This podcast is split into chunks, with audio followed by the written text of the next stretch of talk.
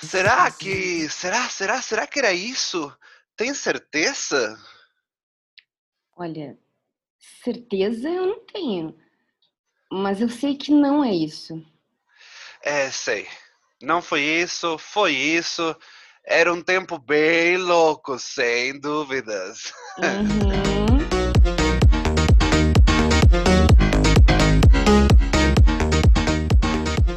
Bem-vindes ao Não É Isso, o podcast que nasceu da indignação de duas pessoas exaustas.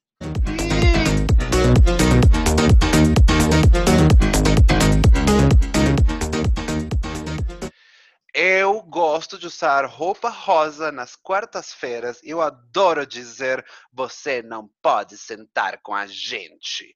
Sou Ignacio Ervas, designer, ator, ilustrador e tudo aquilo que me pagarem para ser. Eu sou aquela que avisou. Eu avisei ao CEO da Blockbuster que era melhor investir na Netflix, mas ele não me ouviu. Meu nome é Marília Silveira, eu sou business developer e esse é só um nome chique para dizer que eu manjo de firma. Uh!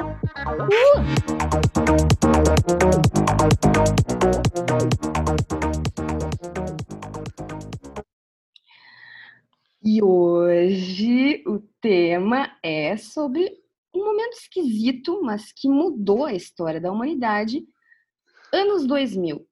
E para isso, eu trouxe a pessoa que viveu os anos 2000 comigo, fazendo várias merdas. É importante dizer que nesse podcast nós praticamos o nepotismo. Então, no episódio de hoje, a nossa convidada é nada mais, nada menos que a minha sister from another mister. A minha irmã de coração, minha melhor amiga há muitos anos, ela é CEO de uma das 100 startups mais atraentes do Brasil em 2020. O Pollen é o nome da empresa, inclusive vão atrás porque é muito foda. Ela é atriz, ela é modelo, ela é dançarina, ela é palestrante, ela é professora de pitch. Ela é Renata Chemin, venha se apresentar com trilha sonora e tudo.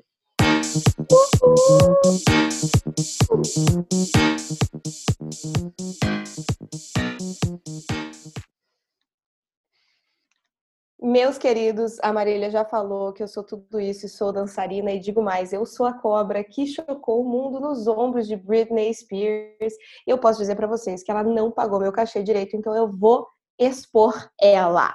Ah! Quero nem saber. Pô, podia ser também a cobra que denunciou ali o esquema de, de tráfico, né, em Brasília. né? A, a Naja... nós temos na história, não é mesmo? Exato. Fica, fica mas, a dica assim, para um próximo tema. É, mas assim, ó, o negócio é o seguinte: aqui ela ah, é a cobra que chocou o mundo nos ombros da Britney Spears. Mas quem conhece sabe que na verdade você é conhecida por outro animal, Renata. Por favor. Ai, gente, eu sou, eu sou aquela eterna vaquinha da sua caneca, do seu, da sua caixinha de leite, do seu adesivo da geladeira. Sou eu. Sempre que você vê um adesivo como esse, você pode olhar, hum, Renata Chamin. E assim, ó, eu, eu, chamo ela de vaca há tantos anos que várias pessoas aleatórias que nem me conhecem pegaram o um apelido, tá? Então, assim, o negócio é o seguinte: se no meio do podcast eu chamar ela de vaca, não é. É com carinho, tá? Não é, não é, é por Nem amor. E eu, e eu, coleciono, coleciono é, objetos é, vaquísticos, né? Bovinos já há muitos anos. Por causa por disso, causa... no caso. No caso. E aí, galera, o negócio é o seguinte. É, enfim, vivemos os anos 2000 juntas, ela era a vaca, eu era o frango. E, e aí, os anos 2000, cara, eles foram anos muito peculiares, mas eles também foram anos muito importantes que transformaram a história da humanidade. É, quem tem mais ou menos a mesma faixa etária que nós, viveu os anos 2000 também no momento de transição ali adolescência e vida adulta, né? O começo da vida adulta. Então, além de serem anos muito peculiares, a gente ainda estava numa fase de vida muito louca. Então a gente vai falar de várias coisas relacionadas a esse ano muito louco aí e também vamos trazer experiências pessoais, lembrando que Vaca e eu vivemos os anos 2000 no Brasil, né, que tem suas peculiaridades, e Ig viveu anos 2000 na Argentina, então também vai ter alguma Uhum. coisa diferente aí, a gente vai falar de algumas coisas que são globais. Diferentes, mas muito similares às vezes, né? Diga-se de passagem que muitos historiadores não conseguem classificar os anos 2000 e os anos 90 porque realmente é uma bagunça. Para quem estuda a história da música, do teatro, das artes, meu senhor, o que, que tem nos anos 2000? Gente, será que é por isso que a, a gente é uma bagunça? Porque eu posso dizer que é, a minha personalidade, o meu caráter, tipo, foi muito influenciado pelos anos 2000, né? Eu comecei os anos 2000 criança, ali pré-adolescente, com 10 anos, e terminei com quase 20 anos, com 20 anos. Então, assim, foi a formação da minha personalidade. Total, Gente, os anos 2000 caráter, das acabaram nossas comigo. referências. É, eu 2000. acho assim, ó, o fato da gente estar tendo um mínimo de saúde mental, conseguindo produzir, entregar alguma coisa aí pro mundo, porra, que bacana, porque realmente são sobreviventes dos anos 2000. E aí eu acho que sa- sabendo disso, a gente pode ir pro nosso primeiro quadro, o clássico.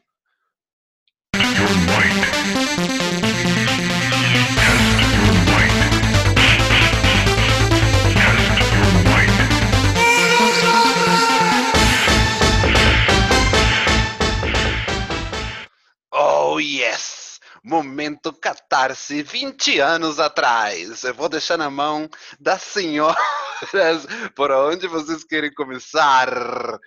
Cara, a gente estava conversando ontem, né, combinando de fazer a gravação no podcast, e aí, basicamente, o que eu queria trazer para Momento Catarse é a mesma coisa que a Rê já tinha pensado. Acho que a gente deveria falar juntas, amiga. Um, dois, três. Calça de Calça cintura de baixa. cintura baixa. Juntas, né? Foda-se. Deus! Calça de cintura baixa, vai tomar no cu. Meu, por quê? Porque Por quê? deforma o corpo da pessoa um negócio desse, gente. Não tem como. Eu tenho certeza que a pochete que eu tenho hoje foi formada pela calça de cintura baixa que eu usei nos anos 2000. tá Olha, vendo? A Eu sequela. acho que assim, ó, a moda dos anos 2000 realmente foi intensa, né? Porque a gente teve acho que muita re- intenso é um jeito muito É educado muito de falar. Assim, a gente teve referência dos anos 70, a gente teve retorno de calça boca de sino, cintura baixa, a gente teve top muito curtinho, baby look, a gente teve aqueles cintos grandões bem largos, muito horrorosos, ah, cabelo super extremamente liso na chapinha. A gente Aquelas teve aquela botas maquiagem gigantescas. é, aquela bota de. Cara, tinha umas que eram umas plataformas de madeira com desenho. Eu tive isso, meu Deus do céu, que vergonha. É, Então, assim, tem coisa, tem muita referência legal da moda dos anos 2000 e algumas coisas até estão voltando agora. Tipo, sei lá, gloss com glitter. É uma parada total, anos 2000, que agora rola de novo na maquiagem, assim. Mas, no geral, anos 2000 era puxado, cara. É muito louco, porque a moda dos anos 2000 era uma moda é, quase que inclusiva, se você colocasse. Porque você colocasse assim, tipo, tudo bem, ah, eu tenho uma, uma blusa que na verdade ela não tem manga, não tem parte de baixo, e a gente vai chamar isso de bolerinho. Tudo bem, pode usar, fica é- à vontade. Que é o que a Aninha, a Aninha chama esse. É isso que você tá falando, que é o boleirinho. A, a Aninha tem um nome que é muito melhor, a Aninha do Tristano. Ela chama isso de jaqueteta. Eu acho perfeito.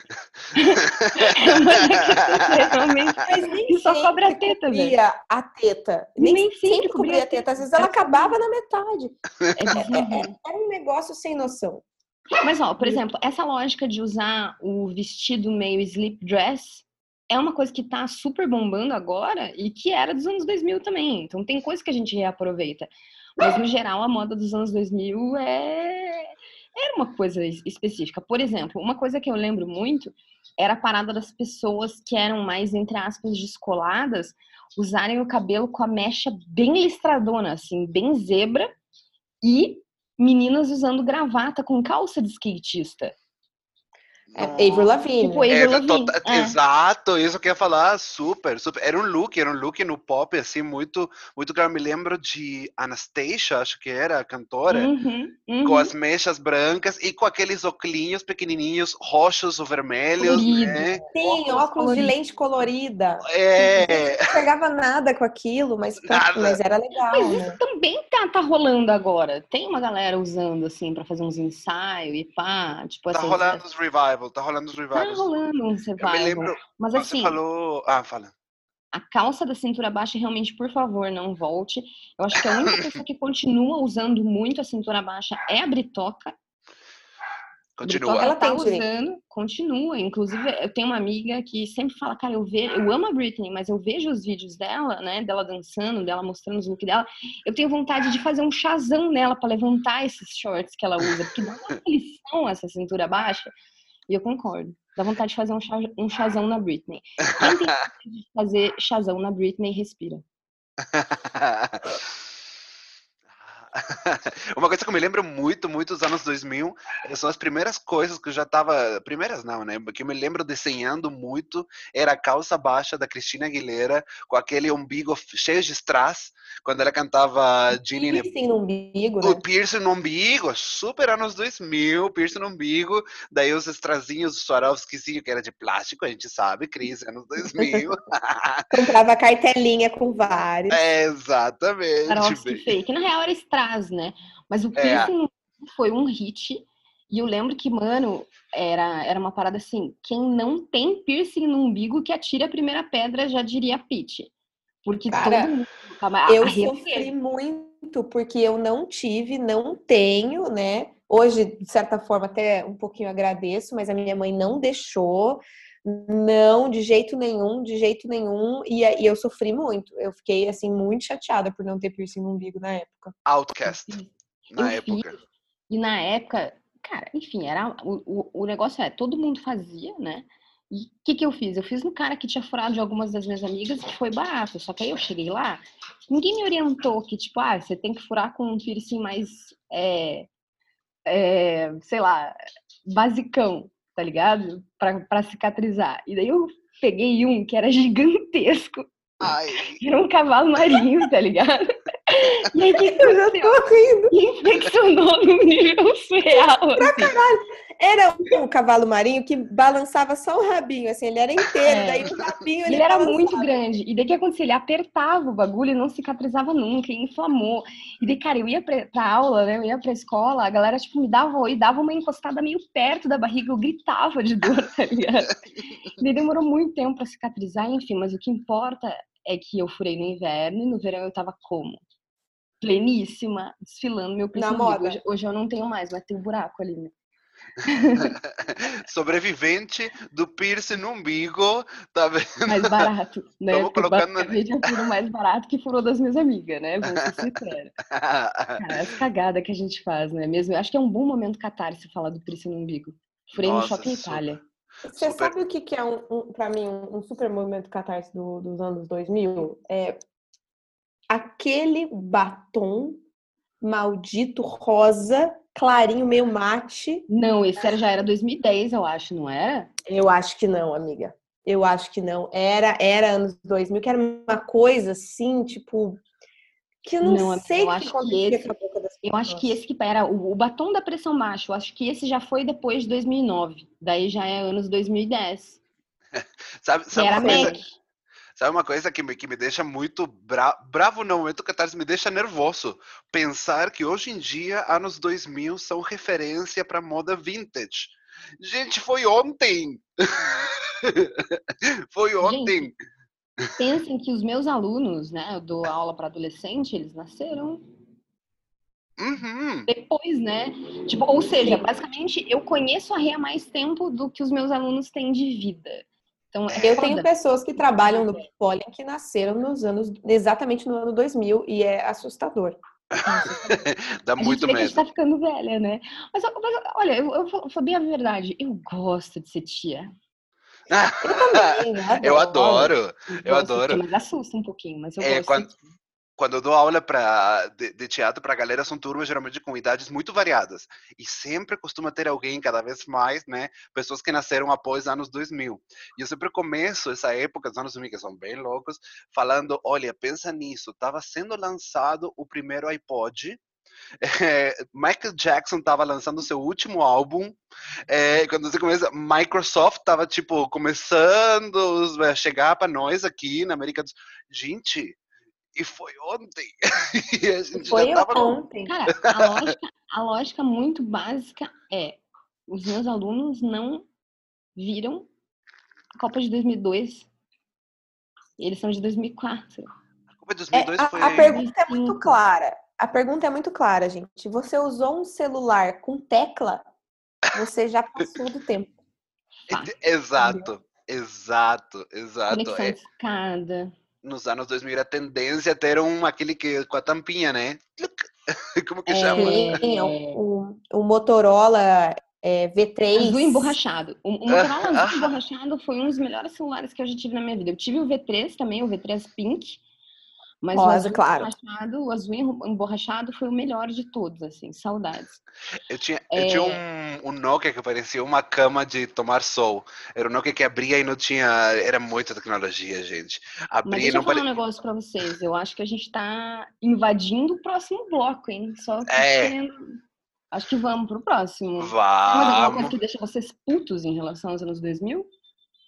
Eu, olha, tem muita coisa que me deixa puto, muita coisa que me deixa feliz. Acho que vale a pena ir já pular pro próximo. O que, que vocês acham? Tá, vai, vai ter um monte de momentinho catarse até o final desse podcast, porque, né, somos. Adoro! De leve, começando a trilha.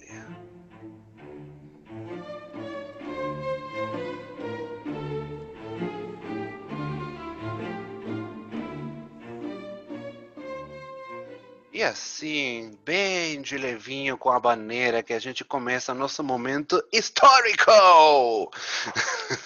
No caso, é, tem tudo a ver com esse podcast, porque estamos falando de uma década, né? É o tema! E aí, e aí o negócio é o seguinte: eu fiquei tentando puxar na memória coisas que eu lembrava muito desse período, fiz umas anotações, fui dar umas googladas ali, para trazer alguns momentos históricos aqui para a gente comentar.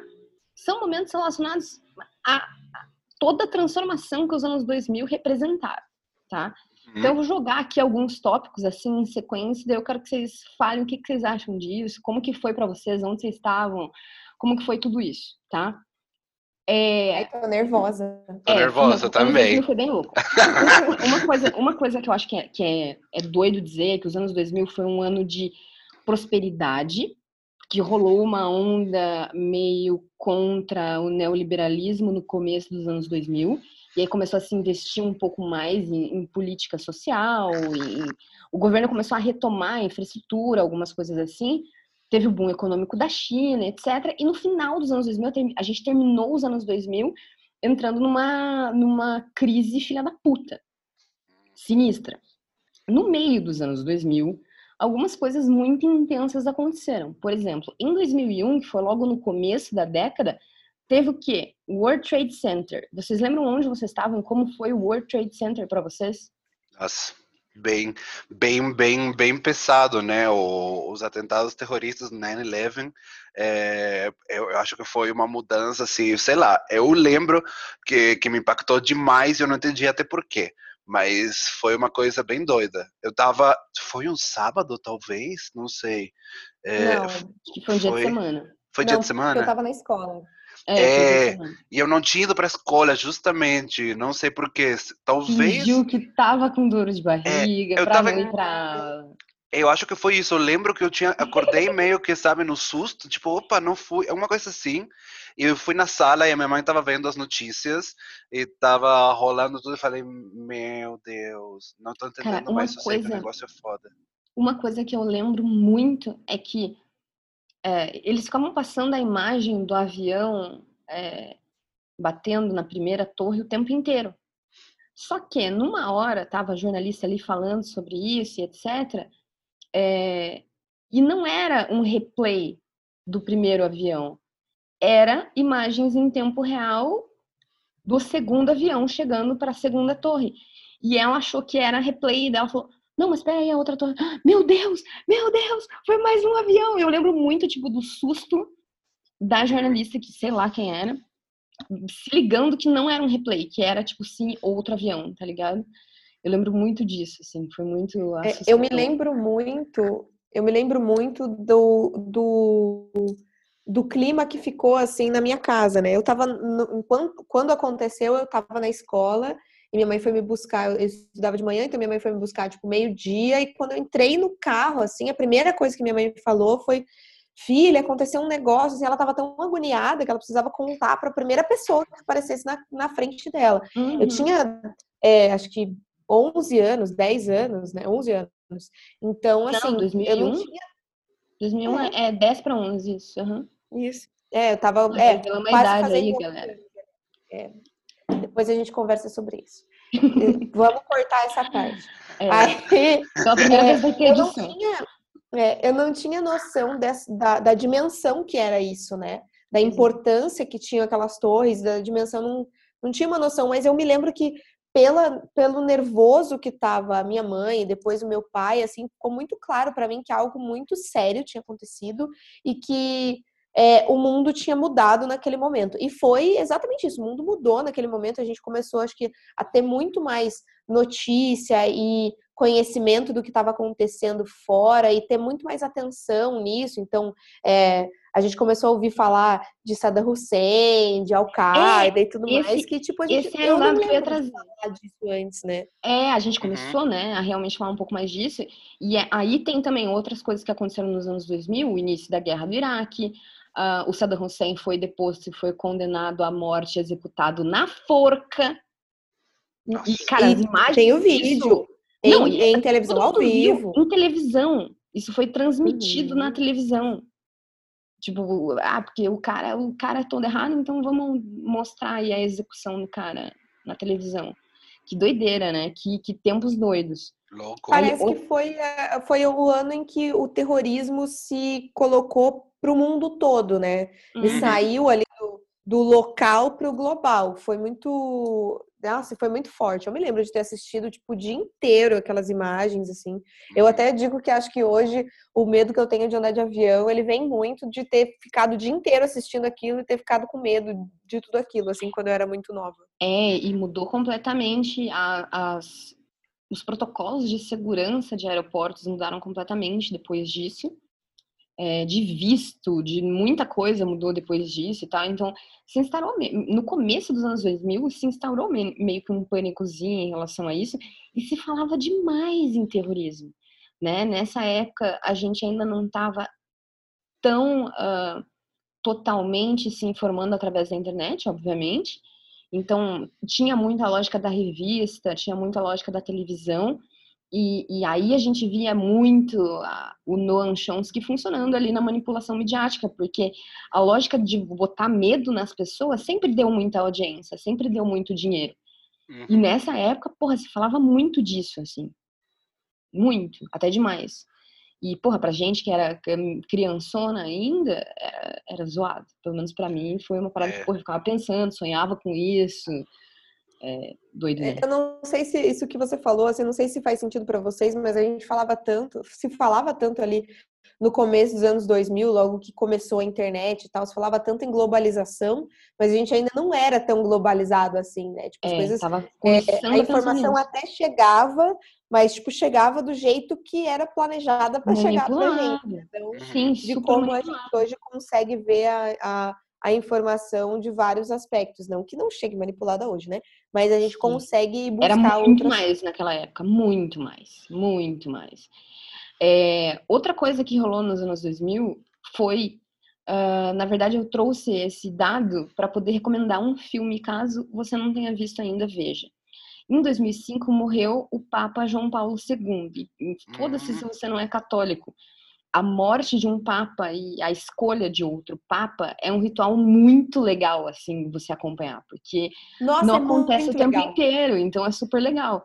E aí saiu o João Paulo II, entrou o Bento XVI, e aí a minha recomendação é, se você ainda não assistiu Dois Papas, por favor assista, porque Nossa. é muito massa esse filme. Olha, eu, eu posso dizer que eu odeio muito, uh, odeio muitas religiões, mas esse filme é legal. Até porque mostra esses backstage do processo de eleição de Papa, que é bem doido.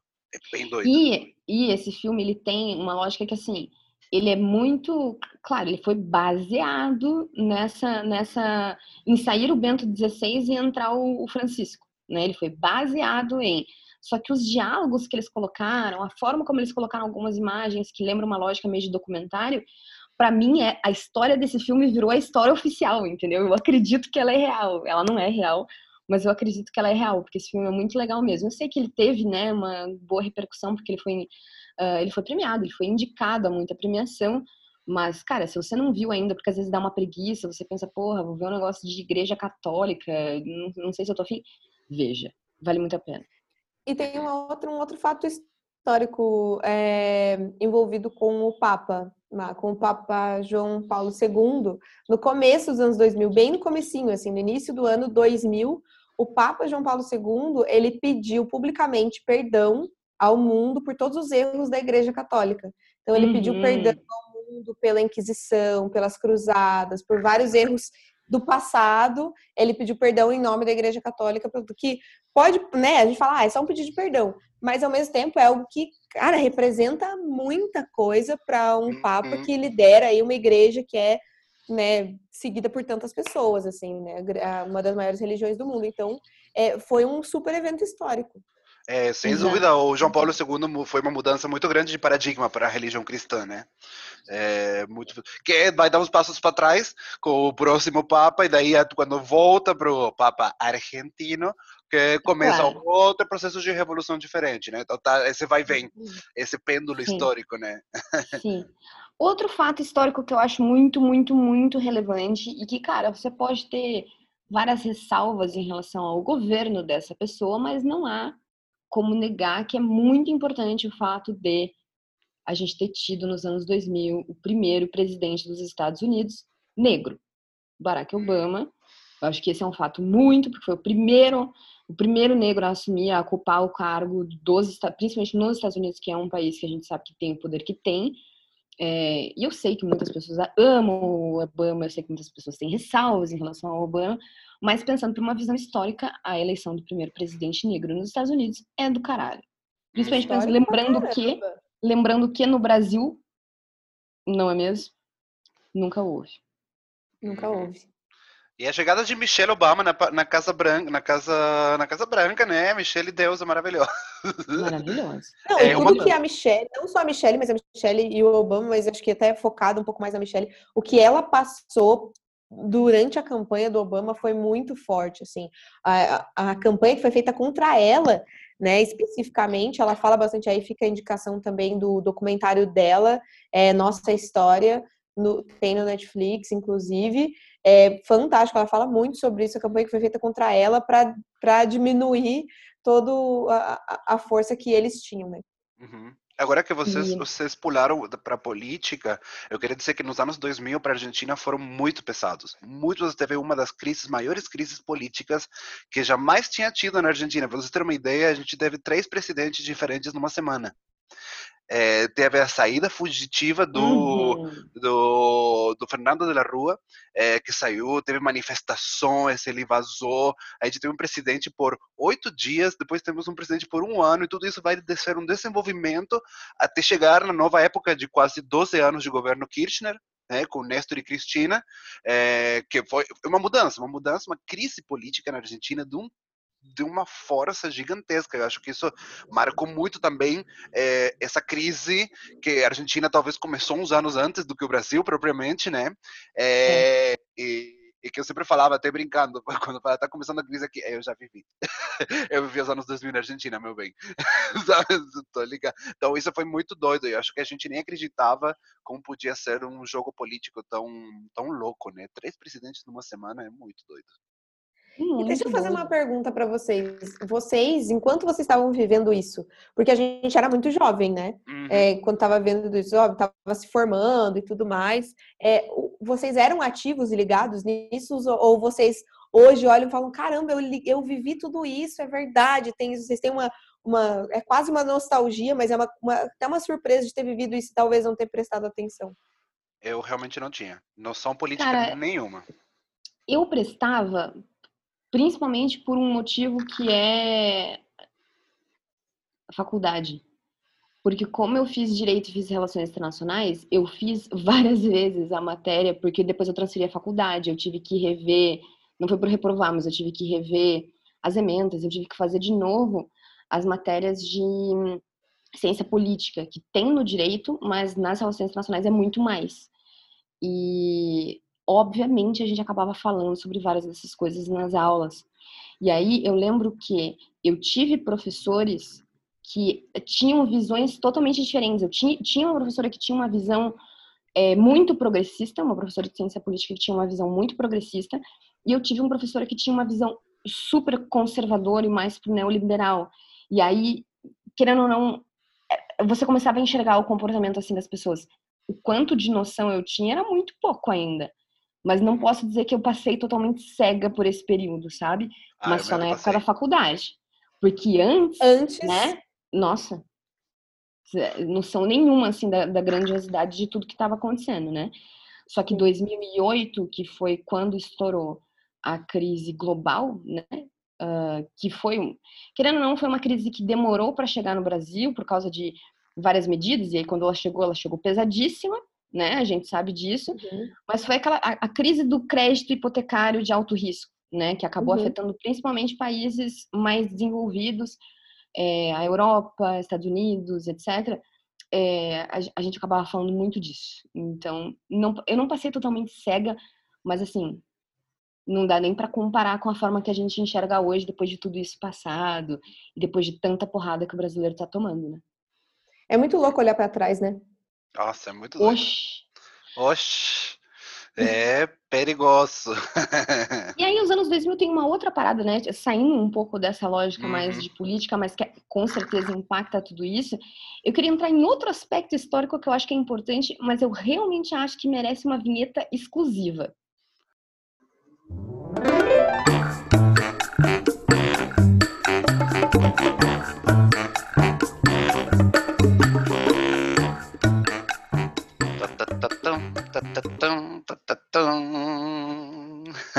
bloquinho especial com musiquinha que a gente ama, porque nós não somos nativos digitais, mas a gente pegou essa onda e se adaptou muito rapidamente, né? Porque a gente era muito jovem, da tecnologia muito louca fazendo parte da nossa vida de uma forma totalmente nova.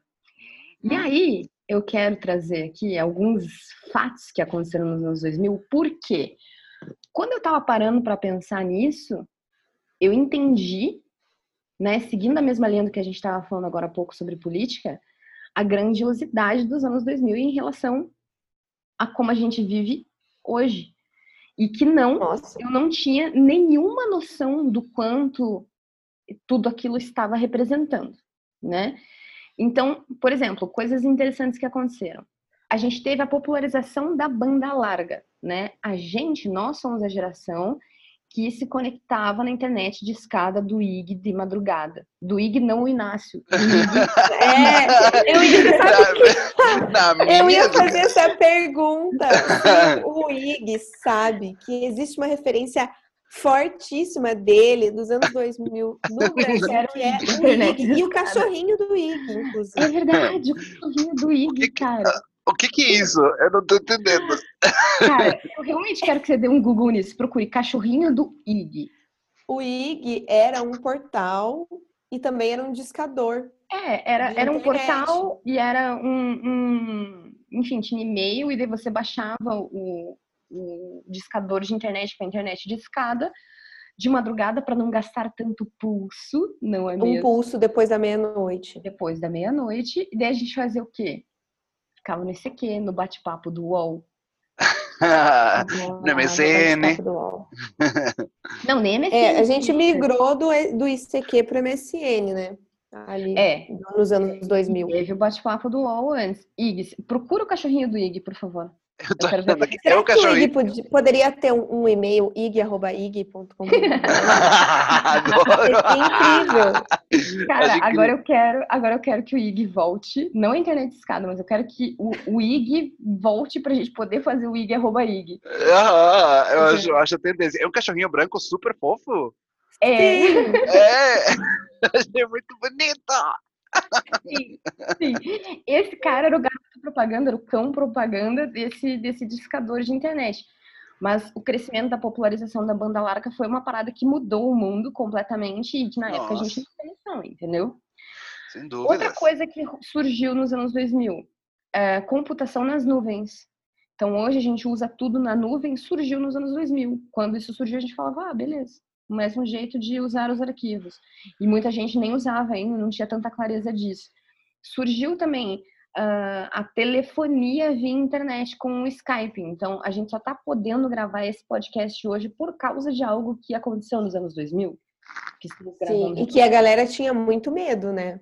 Uhum. Hum, Mas eu me hum. lembro, inclusive nos anos 2000, acho que até antes do Skype, que a gente podia, em alguns lugares, mandar SMS pela internet, que daí não Sim. custava nada. Porque o SMS antes, no celular, ele custava, tipo, por caractere, basicamente, que você mandava. E Sim. aí, no, se você mandasse online, você não, não gastava nada e chegava SMS normal, igual.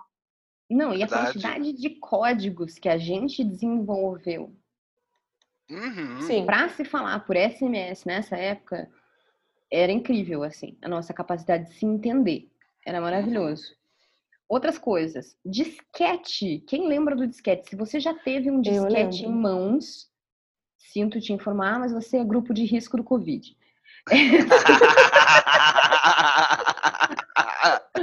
O disquete caiu em desuso e a gente começou com o CD, o DVD, o pendrive, cartão de memória. Nessa época, a gente gravava CD. Era tipo super tendência você ter, você comprar um gravador, gravador. que podia se chamar de queimador de CD. Você Uhum. instalava na sua torre do computador.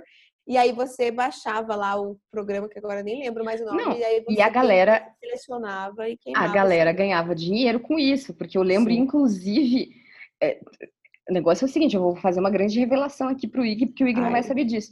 Quem cobrava para gravar CD, porque foi uma das primeiras pessoas a ter gravador de CD, era André Cidiosna. E ele Oh. cobrava uma grana para gravar CD a pra galera. Entendeu? Empreendedor pra caramba. Quem não ouviu, tem um episódio Personagens com ele. É, ouça, porque tá muito bom, mas ele já era, já vendia ali o rolê. E, nossa, eu pedi pra ele gravar vários CDs pra gente. Mas Marília, Fernando, meu digníssimo marido, é, é banido do Mercado Livre até hoje. O CPF dele é banido porque ele vendia, nerdão pra caramba, né? É, vendia CD de, de é, software, tipo AutoCAD, Windows, pirata. essas coisas piratas pelo Mercado Livre. Porra, não só é nerd, como não só é nerd, como também é criminoso. Que É criminoso, bacana! nerd criminoso. exato. Porra! É banido porra, até hoje do Mercado Livre por causa disso. que Agora que vocês com a falaram- reputação dele aqui. Vocês falaram disso, eu me lembrei, eu tive essa semana, foi essa semana conversando com o André, justamente uma lembrança de um dos primeiros jogos que eu tive. Eu joguei muito, eu sou essa, nos anos 2000 foi o momento, meu, meu golden, meu golden times de videogames, e foi um dos primeiros jogos que eu tive em CD, que não era aquele disquete que tinha que instalar vários, né? Sim, É. Era do Abracadabra Roça, da Pantera Roça. Gente, eu fiquei um dia inteiro vendo o playthrough do jogo, que tinha números musicais, que era fantástico, tinha uma lembrança do muito anos 2000 e muito fantástico. Nossa, como me deram Verdade. vida aos Nos videogames. anos 2000, que foi lançado o primeiro The Sims, que foi que é um dos Nossa. maiores jogos aí de. E a de- gente jogava muito. A gente, passava Muito. madrugadas e madrugadas e madrugadas jogando, eu e a Rê. Muitas Criando madrugadas. famílias apenas para depois colocar o cara na piscina e tirar a escadinha e ele morrer afogado. Péssimas Não. A gente era extremamente cruel no The Sims. Aham. Fazer uma, pessoa, uma, uma sala com quatro paredes sem porta pra pessoa se mijar. Sim. É, sim, a gente gostava de ver a tortura acontecendo ali, né? Aham, aham. Outra coisa que aconteceu nos anos 2000, que realmente também foi muito legal, foi o lançamento do iPod e do iPhone. Exato. Que também mudou muita coisa, né? Sim. E aí, na época, também rolava, eu não sei quem de vocês teve isso, mas isso foi um hit, que era aquele MP3 pequenininho, assim, que parecia tipo meio que um pendrive pra você ouvir música também. Então, tipo, ou você tinha o iPod, que daí você era pimp, ou você Uhum. tinha o MP3zinho player ali pra ouvir musiquinhas, e aí já era uma alegria absoluta, né? Pro adolescente que queria ficar de fone isolado. É, Gente, aqueles MP3 era tipo 125 mega. Aham. Imagina, cara. Eu lembro que com o MP3 eu tenho uma, uma lembrança. Eu, eu, tinha, eu nunca tive iPod, eu sempre tive vários MP3 que duravam alguns meses e daí a gente já ia trocava por um novo, né? Uhum. E, e eu lembro que eu tive a primeira, o meu primeiro momento Oscar na minha vida, que eu falei, eu vou ser atora, porque foi um dia que eu fui, olha, eu fui, eu tava também burra, né? Ouvindo meu MP3, saindo da escola, indo para casa, passando por uma floresta e eu fui assaltado. Pela primeira vez na minha vida, eu fui assaltado. Que E o bem. cara veio com uma, com uma, acho que era uma faca, nem me lembro, que, que, que tinha que dar o celular para ele. Eu falei, eu não tenho celular. Está ouvindo música? O que, que é isso? Eu falei, é o meu MP3. Ele falou, não, me dá o celular, meu MP3, tudo. E eu comecei a chorar. Eu me larguei no chão. Eu comecei a chorar. Eu falei, preciso para minha casa. A minha mãe está doente. Eu preciso chegar. Eles me avisaram. De repente, eu passei de uma pessoa que estava chorando de riso, é, que estava dançando na floresta, para uma pessoa que estava chorando. O cara me pediu desculpas. Levou meu MP3 e falou, cara, desculpa, eu faço isso porque tá, tá, tá, tá, tá, tá. Eu virei as costas, peguei meu celular, porque o MP3 ele tinha levado, limpei as minhas lágrimas e fui pro ponto do ônibus. E falei, Oscar. Amei! Cadê o meu Oscar? Artista. Artista. Ai, gente, que coisa mais incrível. Incrível. Amei. Outra coisa que mudou completamente a nossa vida, né? E que hoje a gente está vivendo, inclusive, consequências dramáticas, complexas e difíceis, inclusive no âmbito político, no âmbito social, no âmbito antropológico da coisa, é que nos anos 2000 surgiram as redes sociais. Ah, Tandam. Tadã! E assim, ó, quando surgiu rede social, você achava que ia ter manipulação para eleger Fake gente, news. fake news, ia ter cancelamento, ia ter linchamento virtual, que as redes É- sociais iam ser capazes de mudar o destino de um país? Provavelmente não, a gente não tinha noção da magnitude disso. E, é, enfim, várias coisas, inclusive criminosas envolvidas aí no meio, não é mesmo? Mas assim, surgiram as redes sociais, né? No Brasil, o que, que bombou de rede social mesmo foi o Orkut. E na Argentina, Ig? Porque o Orkut foi muito no Brasil, ele não era em, em tantos lugares assim. eu vou te dizer que eu não conhecia o Orkut até que eu cheguei aqui, todo mundo falava com essa lembrança. Eu não conhecia, talvez tinha. Eu não sei, eu fui muito. Ou foi um. É, mas acho que não pegou em muitos lugares. Ah, não pegou, realmente. alguma coisa? é, tinha MySpace, tinha Fotolog, sim, e disso aí já, a gente já Nossa, pulou pra. Tinha foto. eh, Nossa, altas vergonha. Alta vergonha. Nossa, muitas. E pulou para Facebook, no qual eu entrei muito tarde. Uhum, É, inclusive, outro dia eu vi a data, era, acho que depois dos anos 2010 que eu entrei no Facebook.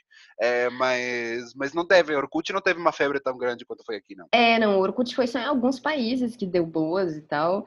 E, cara, sobre o Orkut eu queria comentar três coisas específicas Hum. que são Ai, muito interessantes, tá? Primeira coisa interessante do Orkut. O Orkut tinha comunidades sensacionais. Maravilhosas. Entendeu? Que demonstravam a sua personalidade. E aí, o que, que eu fazia, né?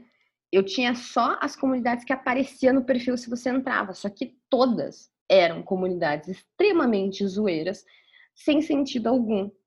Porque tinha algumas assim, tipo, ah, sou mole, não tô te dando legal, tá ligado? Tipo, tinha várias, assim. Esses dias até a gente entrou numa pira, a gente tava fazendo uma festinha no Zoom de galera e a gente entrou numa pira de ver um monte de comunidade zoeira. Vou até abrir aqui algumas, porque eu acho que vale muito a pena. E, em relação a comunidades, tem outro aspecto que eu acho que é muito legal, que é o seguinte: na nossa galera, ah, por um motivo que eu não faço ideia qual, existia uma modinha de a pessoa ter uma comunidade no Orkut em sua homenagem. Então não era ela que estava criando a comunidade para ela mesma. Então os amigos criavam comunidade para as pessoas. Nossa! E aí? É, e aí, cara, se você não tinha, se ninguém criou uma comunidade em sua homenagem no Orkut, é porque você não era minimamente popular na escola, entendeu? Basicamente isso. Eu tinha, e a Renata também tinha. A minha era bem palha, era tipo, eu amo a Mari. Tipo, as pessoas gostavam de mim. Nem todas, a maioria não, na verdade. Mas, Mas a da Renata era maravilhosa. Meu Deus do céu, nem eu lembro disso, eu tô aqui nervosa. Meu coração tá batendo muito rápido. Você não lembra da tua comunidade, Eu amiga? não lembro da minha comunidade. A tua era Eu amo a bunda da Rê. Pior que é verdade. Não era pra você, entendeu? Era pra tua bunda, que é praticamente um É. personagem à parte, entendeu? Mas é mesmo. É, Né? disso, gente. Cara, é incrível. E aí, eu vou, eu vou mencionar algumas comunidades do Orkut aqui, só porque, cara, é muito bom, entendeu? Ó, um mamão vai na cabeça. Tinha uma foto de uma mulher com uma fruta mamão na cabeça. É, muito bom. O que mais que temos aqui? Ah, paquera na sorveteria.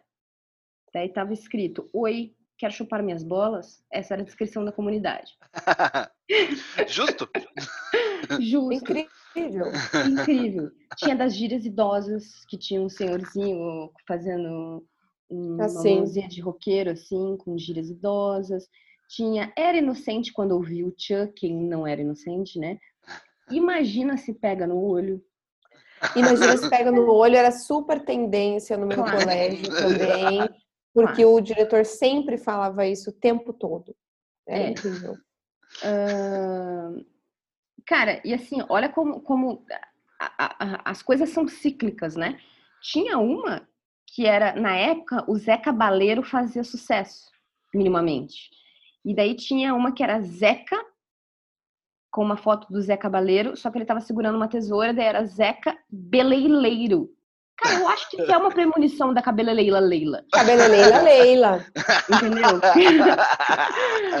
A minha preferida era Tô Fazendo Amor com Oito Pessoas até hoje. Se você me colocar num karaokê, eu não vou cantar Fazendo Amor com outra pessoa, eu vou cantar Tô Fazendo Amor com oito pessoas. Oito Mas pessoas.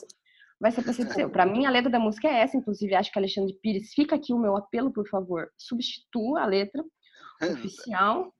Enfim, essas foram algumas comunidades. E o último aspecto que eu gostaria de trazer sobre o Orkut é que eu conheci o Orkut.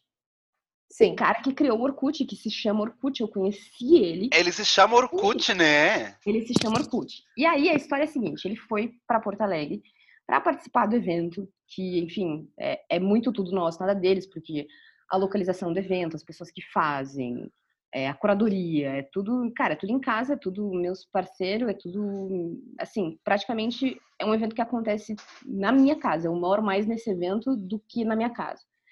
E aí, o que que rolou? Eles fizeram um encontro com o Orkut antes do grande evento, onde as pessoas pagavam para ir no evento, só para convidados. E aí, nesse dia, estávamos lá, nós com o Orkut. O que, que aconteceu? O Orkut chegou em Porto Alegre. Presta atenção em como a doideira do tempo aconteceu em um único dia. Orkut. O Orkut chegou em Porto Alegre. Não, o Orkut chegou em Porto Alegre, abriu o Tinder. As pessoas achavam que era mentira, que não podia ser o Orkut. Denunciaram a conta dele do Tinder. Ele estava querendo fazer um, um rolezinho interessante ali em Porto Alegre. Denunciaram o Orkut no Tinder e o Tinder foi escrever no Twitter arroba Tinder, por favor, me ajude. Estou em Porto Alegre para um evento e estou tentando, né, dar um creu.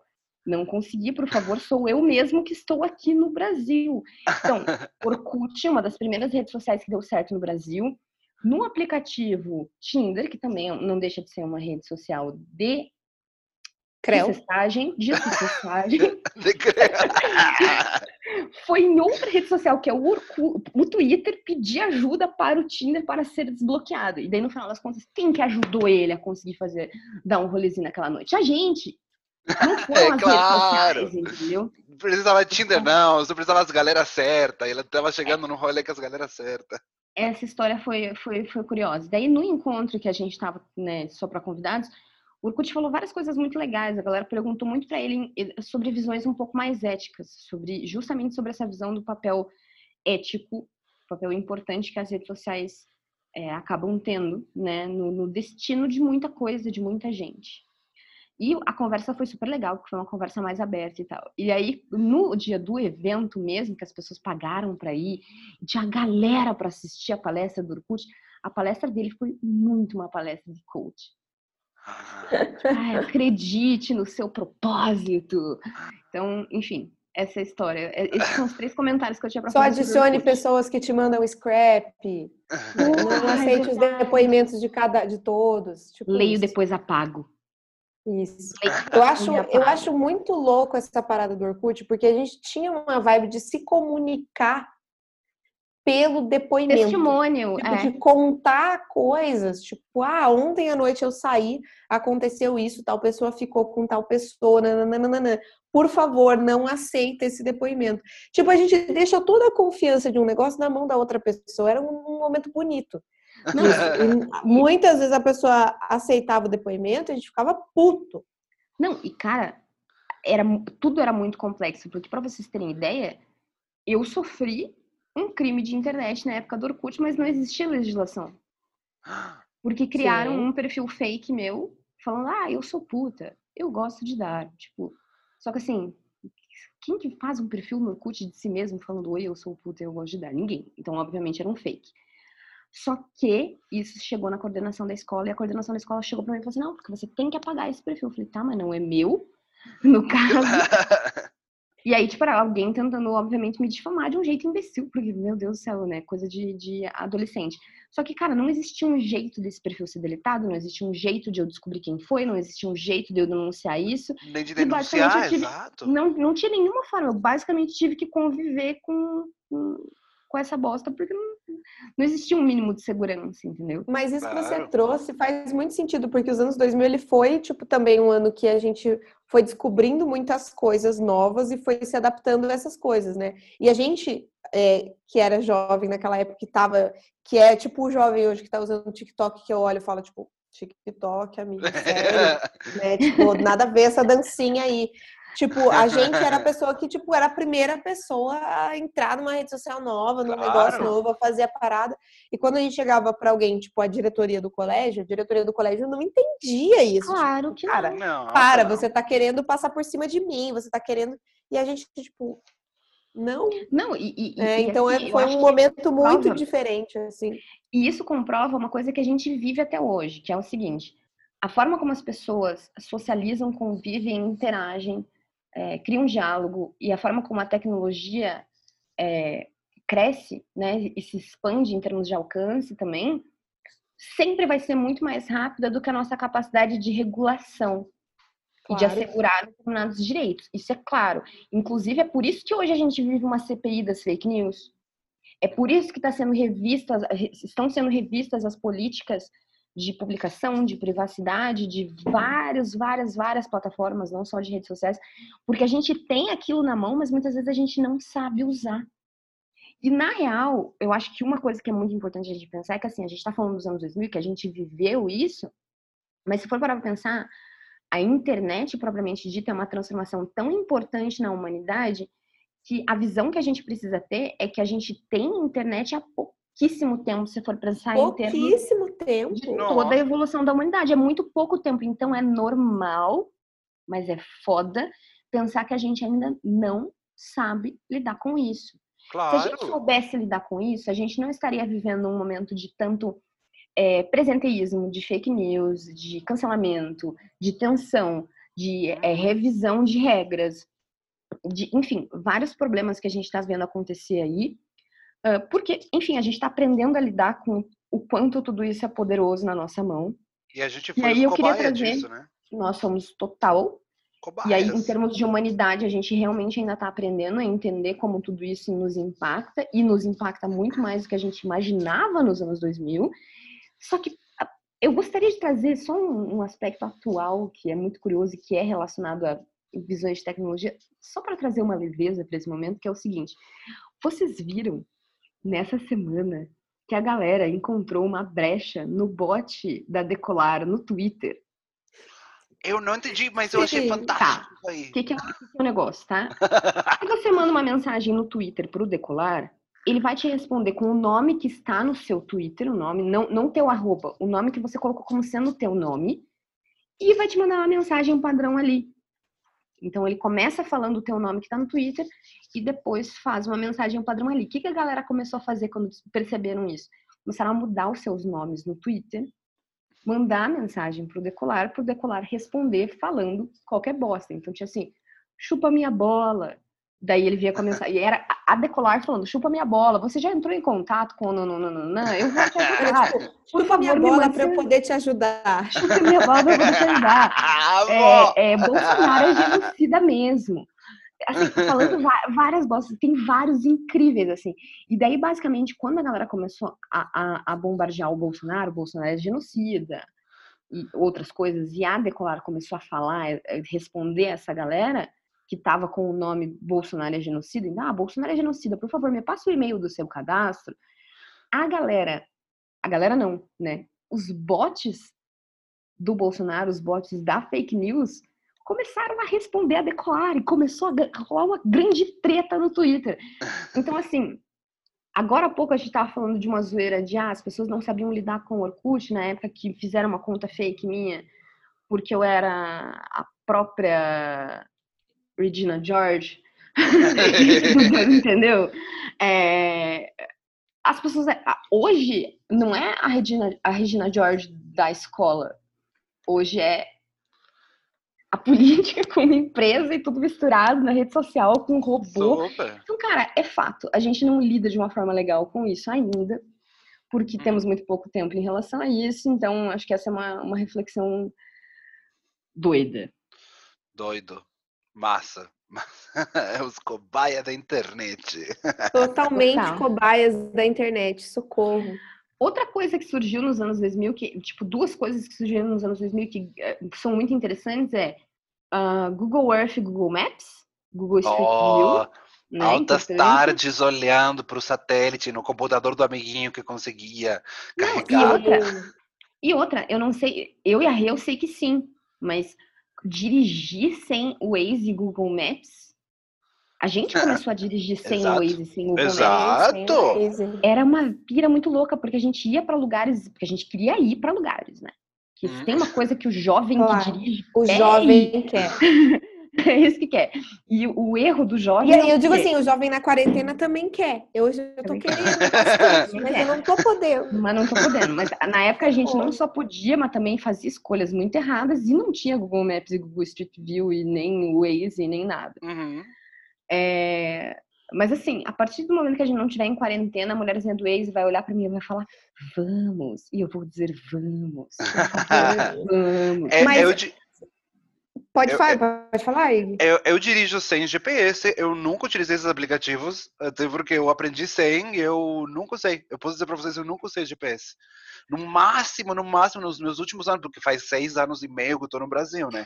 Então, os últimos, antes disso, talvez um que outro rolê eu tenha pedido uma indicação para um amigo que estava de, de, de, Mas eu nunca usei aplicativo, porque realmente não fazia parte de, de mim. Cara, hoje eu uso bastante, tipo, uhum. acho que me, me economiza muito tempo. Nossa, o raciocínio, mas, eu não preciso mas, pensar mas isso que você falou, Mari, isso que você falou, cara, faz muito sentido, porque na época que era anos 2000, que a gente estava na faculdade, por exemplo, a gente ia naqueles churrascos de faculdade. Nossa, exatamente nisso que eu pensei. Em, em, em chácara, que era tipo chácara paraíso. pra caramba, daí você, Cara, tipo, ganhava... A paraíso era muito difícil é... de achar. Não, e era tipo, você, você recebia, às vezes, um mapinha, ou você tinha um uhum. mapinha que você via em algum lugar. Enquanto uhum. você ia chegando no lugar, tipo, a galera colocava vários, vários alertas, assim, tipo, fitas Sim. nas árvores e tipo, mas, ah, não, uhum. é por aqui, porque tem Era essa fita, tem essa bexiga. Não, então, tipo, olha, você sabia se virar hoje, né? cara. Mano, o jeito da gente chegar na festa era rudimentar. A galera colocava umas fitas no poste pra gente saber como chegar, entendeu? Não é nem no poste, é na árvore. É, é bizarro. Eu lembro Outra de perguntar, de, de, perguntar para minha mãe, você sabe o endereço desse lugar aqui que eu vou nesse aniversário? Ela falava, olha, não sei, mas o teu pai trabalhou por aquela região, ele vai te indicar. Eu falava pro meu pai, falava, não, sabe, lembra aquele dia que a gente foi, que a gente virava, agora você vira para esquerda, naquele lá. Era tipo, era muito boca a boca o GPS. Porra, você tinha que, posto, contar, né? Você vai passar, vai passar duas, você vai passar duas lombadas, vai ter uma casa amarela na, na direita, você vira à esquerda, dá duas Isso. quadras, você vira à direita de novo, vai reto mais ou menos uns 200 metros, vai passar a rotatória, pega a terceira saída, é a quarta casa. É isso. Umas coisas assim. E a gente lembrava? Lembrava. Nossa, Lembrava. era muito complexo. Não, e ficava ligando para as pessoas até encontrar o endereço, meu, que doideira. Outra coisa que rolou nos anos 2000 e que também eu acho que, cara, primeiro porque, diferente de várias dessas coisas que a gente tá falando, né, tipo Orkut, tipo MSN, é uma coisa que ainda é extremamente relevante, que é o YouTube. O YouTube surgiu Final dos anos exatamente, 2000. não, meiota, 2005. Ah, mas que ficou popular, mas no final, né? Ah, acho É. que, mais- é, acho que aqui sim. Mas é, YouTube é uma coisa que, cara, é relevante pra caramba ainda hoje. E que, querendo ou não, acho que foi a mãe, né, a matriarca de muitas coisas que a gente usa muito hoje, como é o caso do Instagram, o próprio TikTok, né, que é a lógica de fazer o compartilhamento de vídeo. Então, doideira, né? A gente pensar que a gente viu Doideira. isso nascer. Não, pensar que antes do YouTube a gente mandava esse tipo de vídeo, meme, o meme do, do mamute pequenino queria Mano, voar por e-mail. sabe de quem que eu lembrei? Eu, eu lembrei do mamute pequenino e eu fiquei pensando muito nisso, primórdios dos memes. E eu lembrei do mamute e eu lembrei da Ruth Lemos, que eu acho que o Ruth Iggy não Lemos, eu-. Sim, sanduíche ishi. Cara, Ai, sim! É. Tá ligado? O sanduíche. Sanduíche, ishi, ishi, tadinha. Esse feedback aí, no... Tadinha. Ai, eu amo. É, mas a gente ria muito, velho. E pensando na, na, na, na lógica desses memes que você mandava por e-mail e tal, é, eu lembro de uma passagem muito legal em 2002, que foi o dia que, assim, eu, a gente fazia parte de uma turma de escola que eram os excluídos, porque éramos todos muito nerds, mas no fundo a gente era muito marginal. Essa é a real. Sim. E na época rolou um desses, desses videozinhos que você mandava por e-mail, que era uma música estridente, irritante, do meu amigo Polvo. e Meu a gente amigo. colocou em todos os computadores dos dois laboratórios de computador da escola, no máximo volume, conectando com a caixa de som ainda. E a gente simplesmente ferrou com a aula de todo mundo, porque todos os computadores ficavam. "Me, me, me, me, meu amigo, E, cara, obviamente não estavam sincronizados, porque eram muitos, com- sei lá, 70 computadores, porque as turmas eram gigantes, 64, 65 computadores, gritando em momentos diferentes, meu amigo Polvo, ele era tão legal. Cara, hum, por que que a gente, né? Você vê como os memes já tinham muito poder sobre nós, né? Porque a gente era jovem. E eu tenho certeza absoluta que com a mentalidade que a gente tinha, se lançasse um TikTok, a gente ia ser bem TikToker. Querida, eu tava lá, ó. Tá, tá. Total. Todas. Todas, tava em todas. Aham. Pô, Ai, meu inclusive, inclusive, o meu sobrinho falou assim: ah, não, porque essas dancinhas de TikTok, que vergonha. Eu falei, olha, Nossa, que diferenciado. breath of sobrinho, fresh air. meu sobrinho tem total a idade da galera que tá amando Claro. TikTok, né? Quantos anos que ele tem? Ele tem 11, vai fazer 12 em outubro. Hum, E Tá ele tá na- julgando, hein? adoro ele esse. gosta do TikTok, mas ele, não- a dancinha ele julga. Ah, eu acho que essa galera aqui vai dar um bom futuro bom. Olha, olha. Fica, fica premonição. Mais alguma coisa relacionada à tecnologia muito doida e que fez uma grande transformação na nossa vida e que vocês gostariam de trazer em relação aos anos 2000?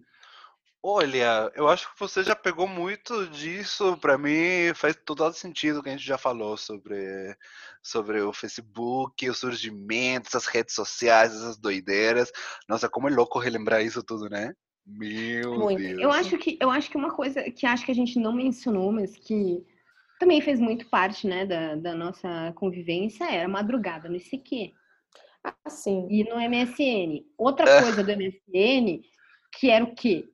Você colocar um nickname muito louco e ficar entrando e saindo pras galera dar risada, pra fazer algum É você tipo de poder dar aquela indireta no seu nick. Também. também, Exato. Outra coisa, quando a gente estava juntas, a gente colocava que as duas estavam juntas no MSN de uma só. Sim, é verdade. É, Rezinha e Má na casa da Rê. Não, e outra, né? Hoje, eu não sei vocês, mas eu tô, eu tô até olhando aqui agora para não falar bobagem para vocês, mas eu, nesse momento, tenho 73 mensagens não lidas no meu WhatsApp. E muito provavelmente a grande maioria dessas não será lida, at all, nem respondida. Na época, isso era impossível, porque a pessoa ia lá e fazia um, um, um chacoalhão. Ai, sim! Eu já pensei. Isso era Chamar uma a atenção, invasão. né? Isso é chamar a atenção. É, isso era uma invasão tão absurda, né? Se for para pensar. Porque assim, Aham. se você fosse fazer um xixizinho e alguém te chamasse atenção, era a tela dessa pessoa e a conversa dela que estava exposta na tela do teu computador. Qualquer pessoa que passasse ali poderia ver o que estava sendo falado, por exemplo. Aham. Inclusive, Era nossa, muito Nossa. doido isso, muito doido isso. Muito doido, gente. Muito doido. É, é, E se for parar para pensar, né, com, com essa visão toda assim, eu gostaria de encerrar esse nosso bloco sobre coisas de tecnologia para dizer o quê? Foi a nossa geração que inventou o nude. É, ó, Sim, toma isso, criançada. só tenho isso pra dizer. Sim. Sim. Acho que assim a gente pode ir para o nosso próximo eh, eh, bloquinho.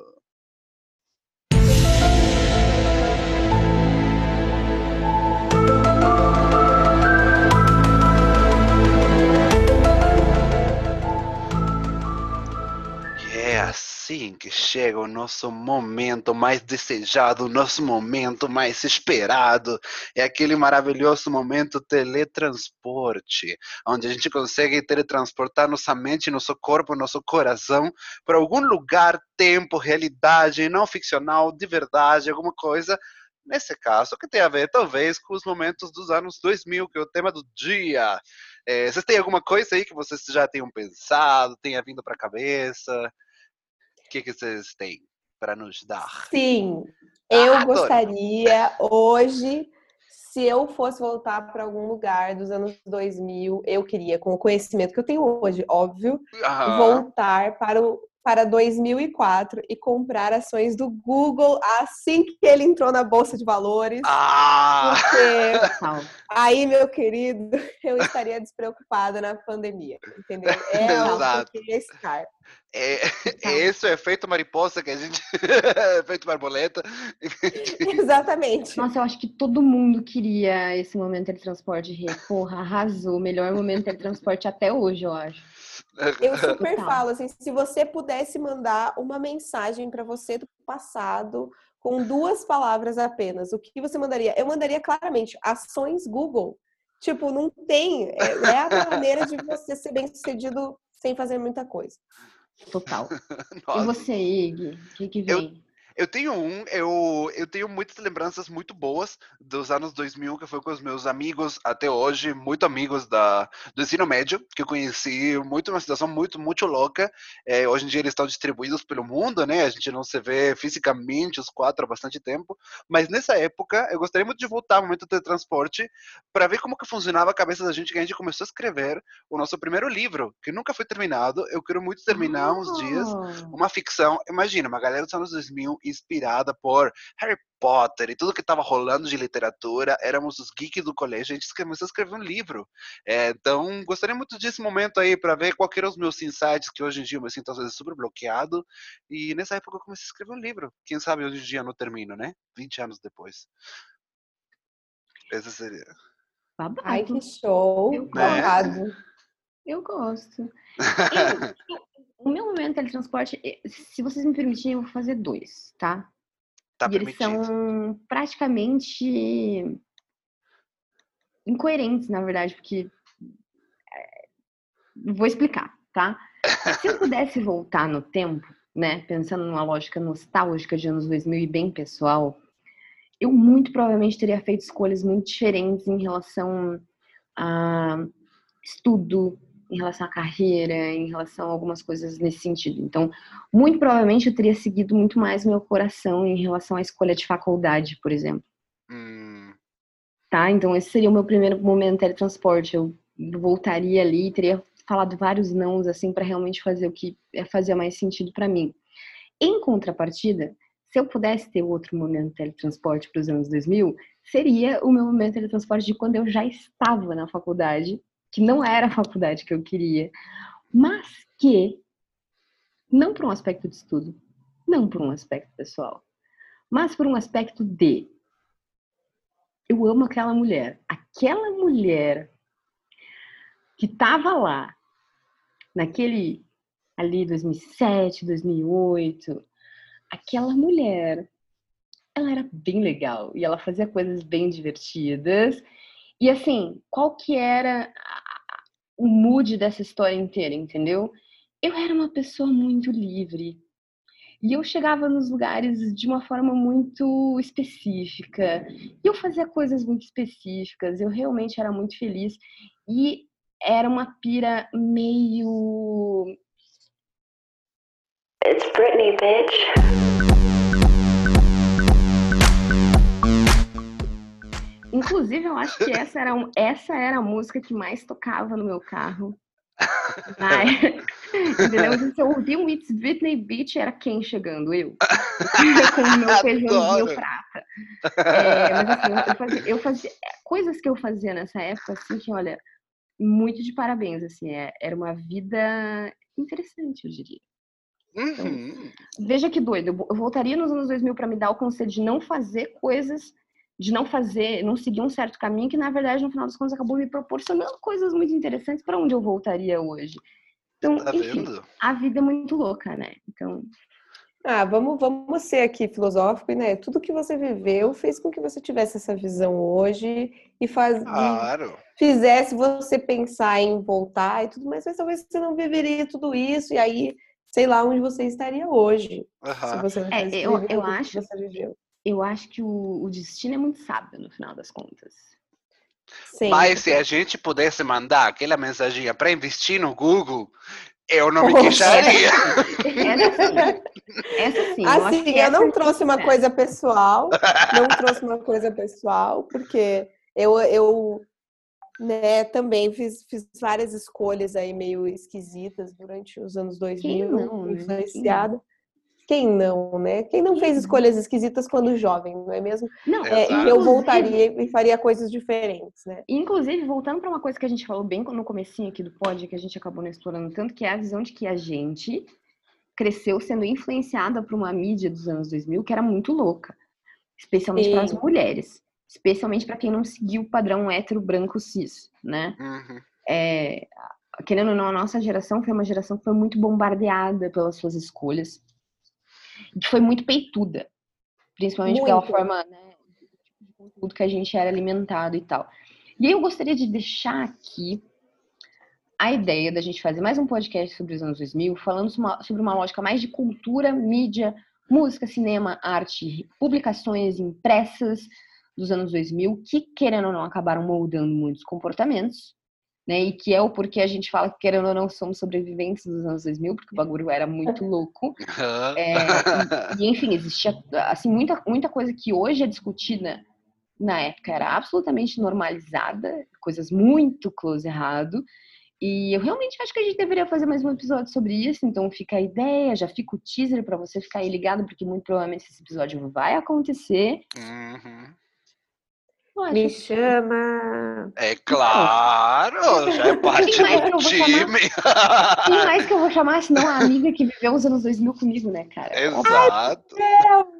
Não, óbvio. Inclusive, a gente tem tanta história que vocês não imaginam, gente, dos anos 2000, que eu acho Público. que num próximo a gente vai ter que contar algumas, assim, sabe? O público não tá preparado. Será mesmo? Será, mesmo? eu não sei. eu não tenho essa certeza, Maria, se é bom pro podcast isso. É, se é bom pra nossa reputação. É, é minha reputação, minha querida. Eu tinha uma, eu tinha uma comunidade no Orkut que falava da minha bunda, entendeu? Então a minha reputação já tá lá. Então foda-se. É verdade, né? Só, só, nesse podcast a gente já falou da tua comunidade do Orkut e da conta fake que fizeram para mim, pois eu era muito amada. então imagina as outras histórias que a gente tem para contar. Mas assim, eu quero trazer coisa de, de música, eu quero trazer coisa de cinema, eu quero trazer coisa. É, testes da revista Capricho. Ixi, eu quero, assim, ó, eu quero que a gente viaje muito ainda na pira dos anos 2000 então, se você gostou desse episódio, já vem e fala: Meu Deus do céu, eu não posso esperar pelo próximo, que daí a gente agiliza e grava logo.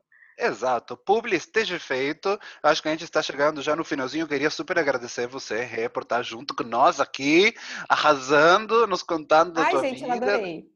De tudo. É maravilhoso, maravilhoso. É, é eu acho maravilhoso quando uma conversa é tão legal assim, né? A gente podia estar junto com um vinhozinho no Alba, talvez. Podia ser. Não, mas assim, ó, qual que é a vantagem, tá? A Rê é eterna na minha vida, né? Minha irmã. Então, se eu chamar ela, assim como, como o Cid, esses dias a gente teve uma reunião complicada e o Cid falou assim na reunião: eu vim pela Marília. Se a Marília me falasse vamos pro inferno, eu iria. E eu acho que é exatamente o ponto aqui. A Rê, qualquer coisa que eu falar, ela tá junto. Então, vai ter mais episódio com a Rê, vai ter mais Eba! com a Rê, vai ter um. É claro! E, e, obviamente eu agradeço, mas ao mesmo tempo, porra, você não fez mais que a tua obrigação de estar aqui, porque afinal de Exato. contas, você é minha melhor amiga. É, tipo, se eu não tivesse, se eu não viesse, né? Quem viria? Quem viria, né? Se a, minha, se a minha melhor amiga não vier no meu podcast, eu tô muito ferrada, velho. Zero credibilidade, entendeu? Mas, amiga, te amo muito. Você é minha vaca, tá? Pra sempre. Então, ah, obrigada, meu amor. Eu adorei mesmo, gente. Adorei. Acho que a gente falou sobre coisas importantíssimas. Os anos 2000 foram muito, muito loucos. É, tô animada já, já, já tô me sentindo convidada para o próximo. Não, Já não me inventem de convidar outra Já tá. pessoa. Vou ficar com ciúme e vou xingar muito no Twitter se vocês Vai marcar o é, Orkut, vai marcar o Tinder. pessoa. Vou marcar o Orkut e o Tinder. Vai fazer um bom? e-mail no arroba IG, porque a gente descobriu que o portal IG ainda existe, tá? Exatamente. tempo, é, você vai fazer um e-mail no arroba IG, vai criar uma conta fake no Twitter, vai xingar muito no Twitter, marcando o Orkut e o Tinder. Exatamente. É exatamente isso que eu vou fazer. E a Ruth Lemos. Ok, estamos avisados essa grande ameaça.